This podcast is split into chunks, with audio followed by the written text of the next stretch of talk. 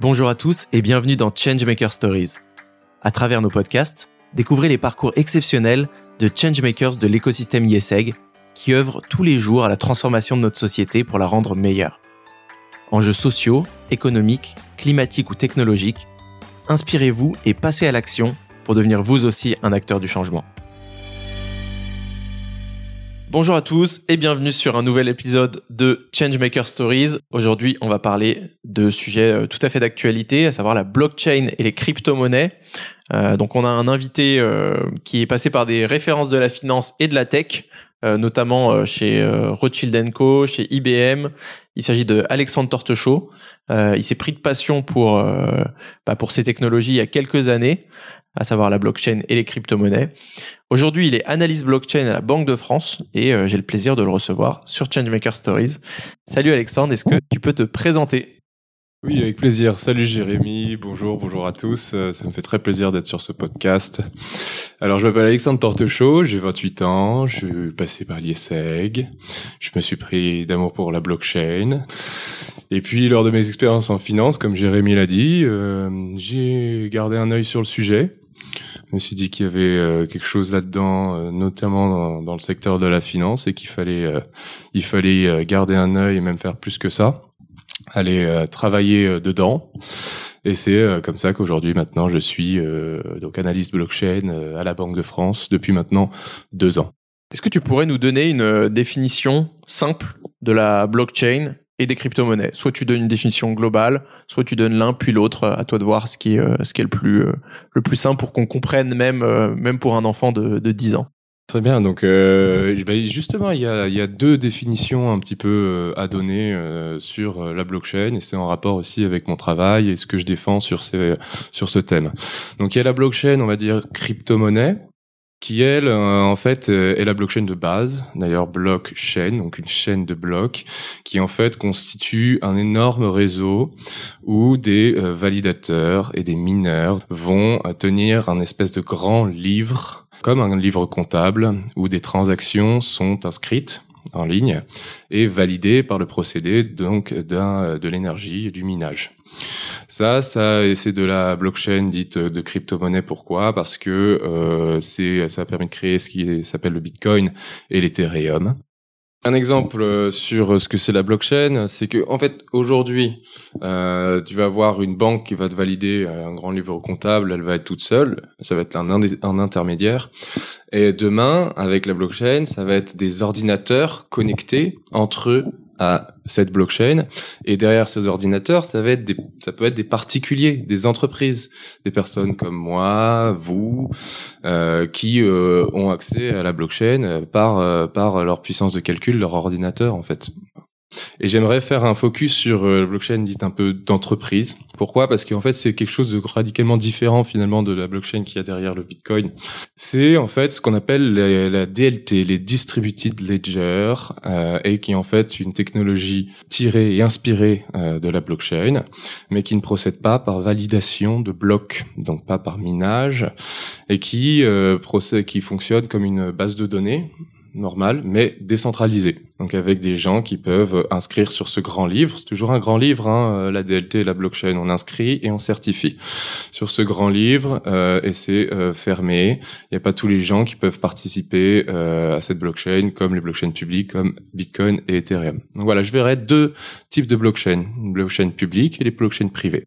Ok, très bien. Donc en gros, c'est J'aime bien du coup cette euh, image du grand livre. C'est donc un la blockchain, c'est comme un mode de stockage d'informations et de transmission d'informations. Sauf que euh, au lieu que ça soit validé, euh, si on prend par exemple le cas de la banque, au lieu que ça soit la, la banque 1 qui valide que moi j'ai l'argent et la banque 2 elle valide que cette personne va doit recevoir cet argent. Là, c'est des ordinateurs. Euh, parce que tu parlais de minage euh, c'est des ordinateurs de personnes un peu partout. Donc c'est pour ça que c'est décentralisé qui vont euh, valider ces transactions et la véracité de ces transactions. Et du coup, ça fait du coup un, registre qui est euh, dont on peut pas, euh, qui est protégé contre les modifications. Tu peux nous parler du minage rapidement, ce que c'est le minage?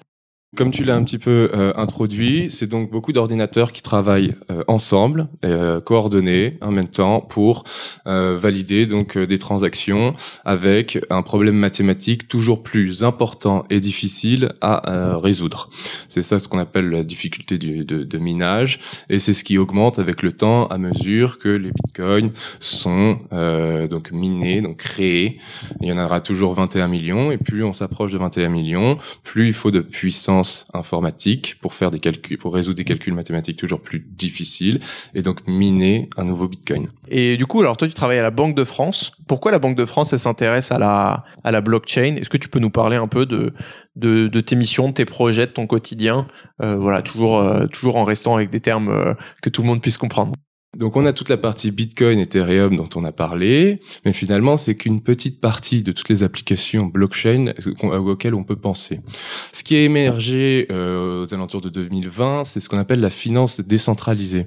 Et euh, cette finance décentralisée, elle a apporté un nouveau type d'actifs qui s'appelle les actifs digitaux qui sont comme on va prendre je sais pas une action euh, une obligation comme on la connaît mais qui est digitalisée et qui peut se trader sur le net pour euh, une, un premier type d'exemple. Après, on verra, il y a plusieurs secteurs et plusieurs euh, types d'actifs digitaux qui peuvent être imaginés. Mais dans la finance, eh bien, c'est ces actifs digitaux qui ont émergé. Et la Banque de France, ce qu'elle s'est dit, il y a des nouveaux actifs digitaux, il y a des euh, volumes toujours plus importants qui vont sur cette, sur ces, sur ces secteurs. Et nous, il faut pas qu'on rate le train. Parce qu'on est garant de la politique monétaire, on est garant de la stabilité financière, donc la Banque de France et puis la Banque centrale européenne d'un point de vue plus large. Hein. Il ne, faut pas que euh, tout ce qui est euh, stablecoin, donc c'est un type d'actifs digitaux, se passe en fait dans son coin pourrait euh, euh, créer de, l'instabilité financière. Donc la Banque de France est allée créer, en fait, est en train de créer ce qu'on appelle une centrale banque digital currency, qui marche euh, à peu près comme un stablecoin, mais qui est basé en fait sur des réserves de euh, monnaie centrale, par opposition à de la monnaie commerciale des banques commerciales comme la BNP, etc. Et qui va pouvoir peut-être remplir les mêmes fonctions. On est en train de designer la chose que euh, des actifs digitaux. Donc c'est pour finalement assurer son rôle de gardien de la stabilité financière dans en Europe et, et pour l'euro. Est-ce que on sait que du coup il y a plusieurs industries qui ont commencé peut-être un petit peu à être disruptés par la blockchain, mais surtout qui vont l'être, qui risquent d'être révolutionnés par ces technologies. Est-ce que euh, tu en as euh, certaines en tête en particulier? Est-ce que tu peux nous donner des, des exemples concrets? Oui, donc là, il y en a un premier, c'est la finance. Donc une nouvelle façon de faire de la finance avec la finance décentralisée. Déjà, c'est un premier gros secteur et le plus important.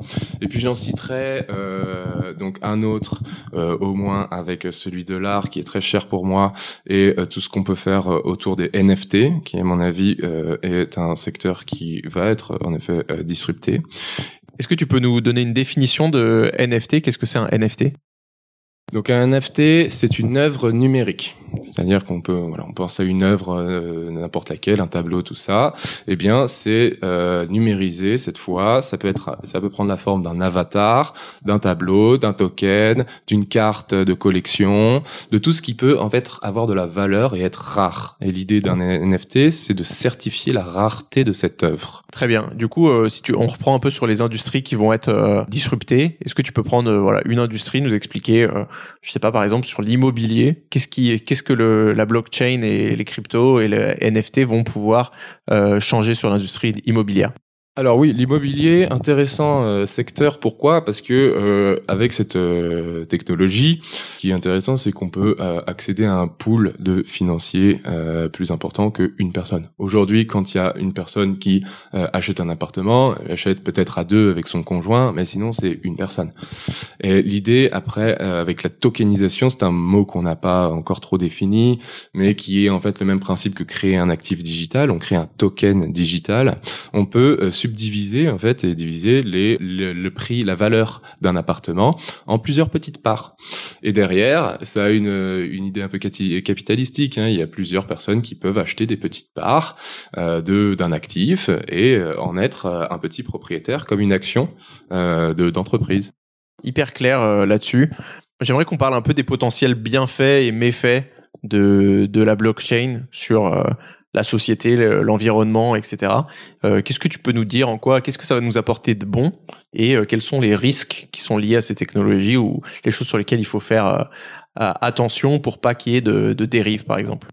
Alors pour l'instant, pour les risques, ça va, ça va être assez rapide puisqu'on a l'exemple euh, actuel, finalement, euh, de ce qui se passe sur le marché des crypto-monnaies euh, et de la spéculation qui peut qui peut y avoir autour. Donc ça, c'est l'aspect l'aspect spéculatif. L'être humain a toujours cherché à gagner de l'argent, est allé sur de, de, tout ce qui est nouveaux projets, tête baissée pour faire le plus d'argent et derrière, lorsqu'il n'y a pas beaucoup de réglementation et des bulles qui se créent, perd de l'argent. donc ça, ce serait une première une première dérive qu'on peut qu'on peut qu'on peut reconnaître à cette à cette technologie. Derrière, qu'est-ce que ça peut apporter? Et euh, c'est encore une fois lié avec le début d'interview et la séparation entre euh, spéculation crypto-monnaie euh, et réel apport de valeur.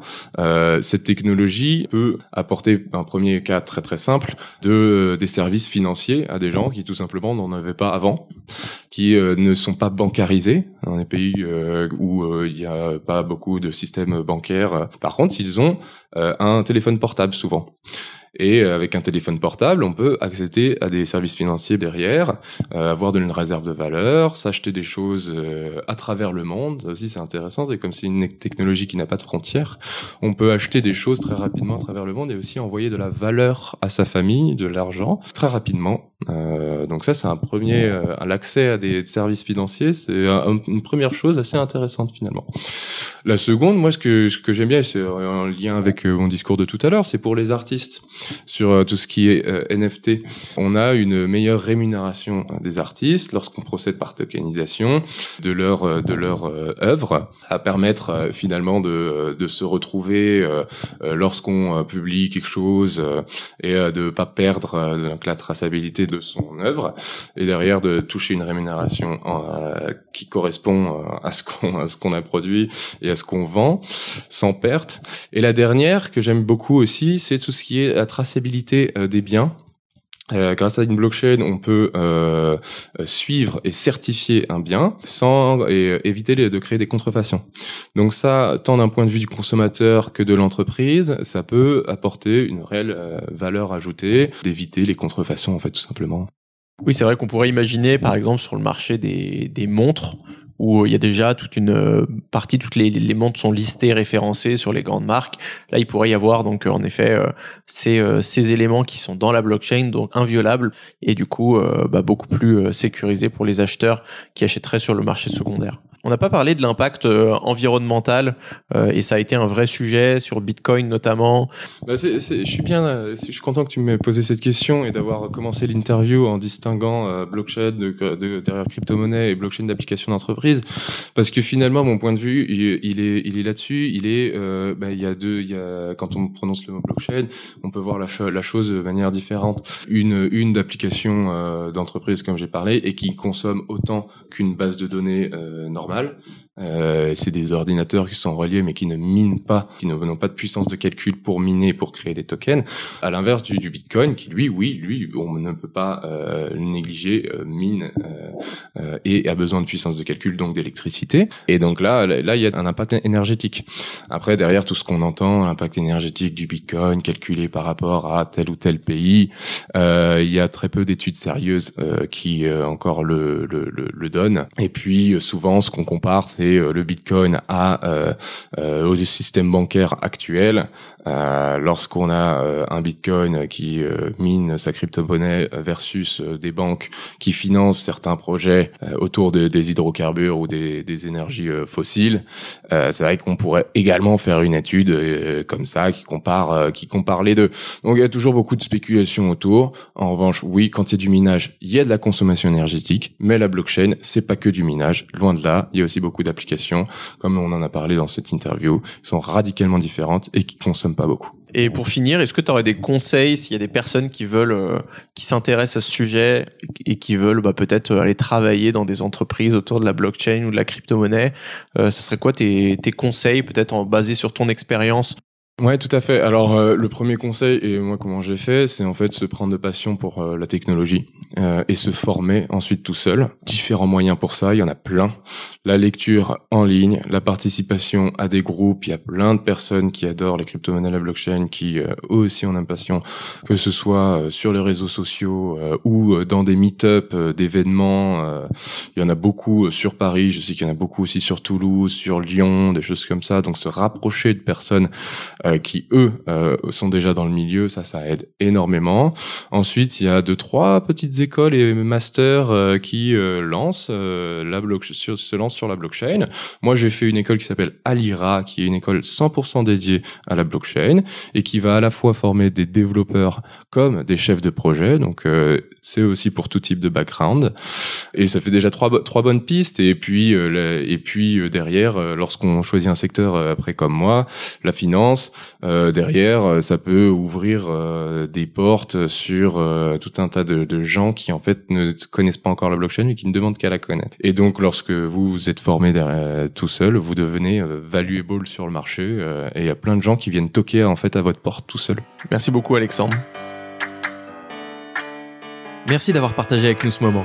Nous espérons que cet épisode vous aura inspiré et pourquoi pas poussé à changer les choses à votre échelle.